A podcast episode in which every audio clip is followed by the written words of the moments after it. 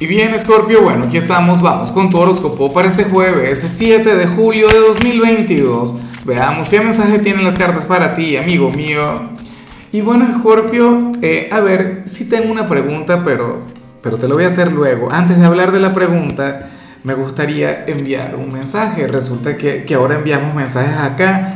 Resulta que hay una chica llamada Vanessa que ama a un escorpiano y bueno, yo quería servir de medio para, para manifestar o hablar en nombre de aquel amor.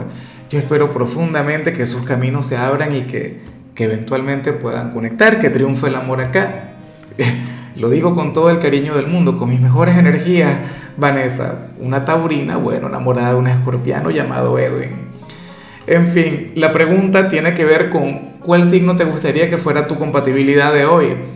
Ahora, en cuanto a tu mensaje a nivel general, Escorpio, curioso lo que se plantea. ¿Será que Edwin le dirá algo a Vanessa? No es que esté hablando de ellos, pero bueno, ocurre lo siguiente.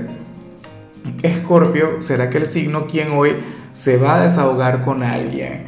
E, en algunos casos esto puede venir desde la melancolía, esto puede fluir, qué sé yo, desde la tristeza, no sé qué, pero en algunos casos puede ser que Escorpio haga un gran reproche en muchos casos puede ocurrir que Escorpio, bueno, llegue y le arme algún lío a alguna persona. Lo que me gusta, lo que me parece maravilloso de la energía que vemos para hoy, Escorpio, es que no te vas a quedar con aquella mala vibra guardada. Mira, Dios mío, pero qué blooper.